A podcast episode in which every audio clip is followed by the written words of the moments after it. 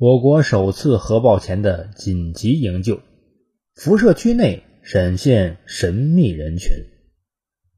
一九六四年十月十三日，中国第一颗原子弹爆炸前三天。此时此刻的罗布泊，天高云淡，茫茫大漠上荒无人烟，只有阵阵凉风掀动着层层沙浪，不时向高高耸立的原子弹托架涌来。担任试验场总指挥的中国人民解放军副总参谋长张爱萍上将正在忙碌着指挥着。此时，一份意外的秘密情报火速的送到他手上。侦查员发现，有一支一两百人的杂色队伍突然出现在早已禁控的爆区附近，而且鬼鬼祟祟的向试爆区靠近。情报中有一组。伊尔侦察机从八百米高空拍摄的照片，将军打开一看，不由得惊呆了。一望无际的沙漠中，一堆未燃尽的枯柴发出火光和细烟，一些马蹄痕和人工凿出来的深水坑清晰可辨。不好，有意外！张爱萍心中一震，不用细细思量，抓起电话就发出紧急命令：马上调查！时间一分分过去了，各个小分队几乎查遍了整个原子弹预定命中区域，结果没有发现任何蛛丝马迹。核基地各方面的专家开会研究，一致认为起爆时间不能变，应派人进入戈壁，在起爆前将人救出。周恩来总理听了张爱萍的汇报后，也指示，这里绝不能成为第二个广岛。把搜索范围扩大到辐射区域，一定要找到神秘人群。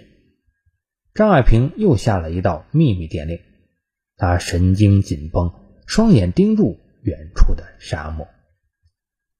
侦察机又一次腾空而起，几支小分队也携带着电台、干粮和水，向更广阔的荒漠挺进。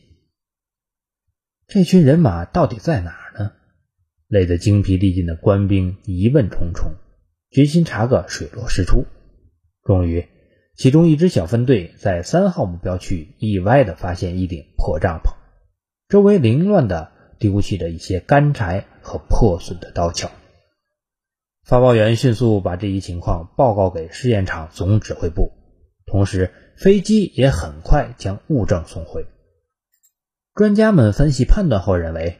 这伙人马极有可能是早已销声匿迹的马匪。现场的气氛顿时凝重了起来。难道当年马步芳、马鸿逵的部队真的像当地老百姓说的那样，还残留在茫茫戈壁？突然，在核爆现场掩蔽部巡逻的警卫连官兵意外地发现，沙漠中一男一女正骑着马追捕黄羊。警卫连官兵误以为牧民闯入禁核禁区，立即上前追赶，让他们远离核爆试验区，以免误伤。谁知两人一见到士兵驱车追来，便策马飞奔而去。当警卫连追至一沙丘的时候，埋伏在沙丘顶上的十多名持枪人员突然出现，他们个个穿戴破烂，面容肮脏，发如乱蓬。队长忙用手势通知大家做好战斗准备，不料这一行动惹恼了持枪的人，领头的一个向他们扑来。紧急之下，队长下令开枪，对方头领当场被击毙，其余人见状四散逃去。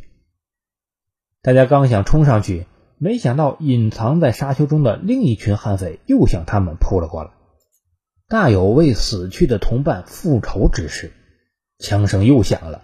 那群土匪只好落荒而逃。将带回来的俘虏一审问，令张爱萍大吃一惊。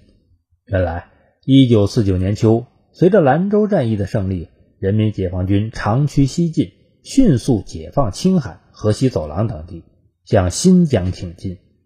在我军强大的威慑下，不堪一击的马匪纷纷溃散，一些小股残匪无处可逃，只好逃往戈壁大漠。这批逃窜到原子弹试验区的马匪，就是当年从新疆楼兰和甘肃酒泉一带进入大漠的，其中还有五六个妇女。十几年来，他们断绝了与外界的联系，在茫茫的大漠中盲目的游荡，过着野人般的生活。他们在常人无法生存的条件下，终于生存下来，开始繁衍后代。终于有一天，他们游移到原子弹试爆区。当这群马匪看到大漠深处高高耸立的塔架时，知道这是一个不寻常的地方，于是就回旋在附近。白天逃得远远的，隐藏在沙漠里；晚上纷纷跑出来找食物，甚至到核辐射找我军放置的试验动物。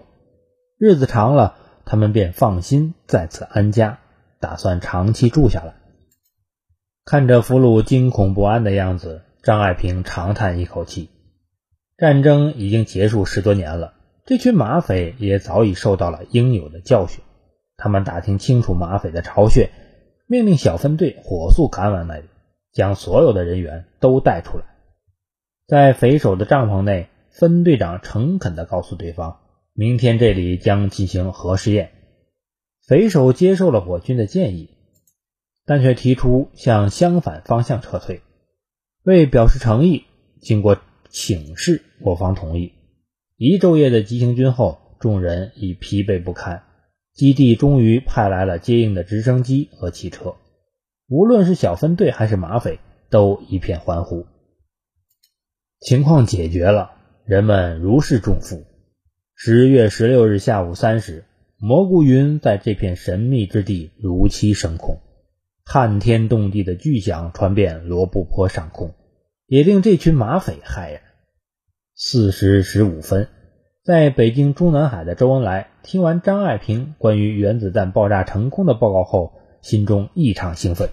他问：“上次报告的那群神秘人找到没有？”“找到了，是一群当年失散在罗布泊的马匪。我们已经在起爆前把他们迁往了安全地带。”张爱萍说：“好好，不论是共产党还是国民党，我们都不能把人拿去做实验啊。”周恩来感慨道：“二十多年后，相关资料解密，世界人民都盛赞中国在这一事件上的人道主义精神。”在美国学者撰写的《中国原子弹的制造》一书中，作者敬佩地写道：“基地派出的小分队总共花了三天时间，跑遍了试验场区周围的二百个马匪隐居处，并将他们一一带回安全地带。”一九九一年，西安电影制片厂拍摄了反映这一传奇故事的电影《飞越绝境》，在海峡两岸引起轰动。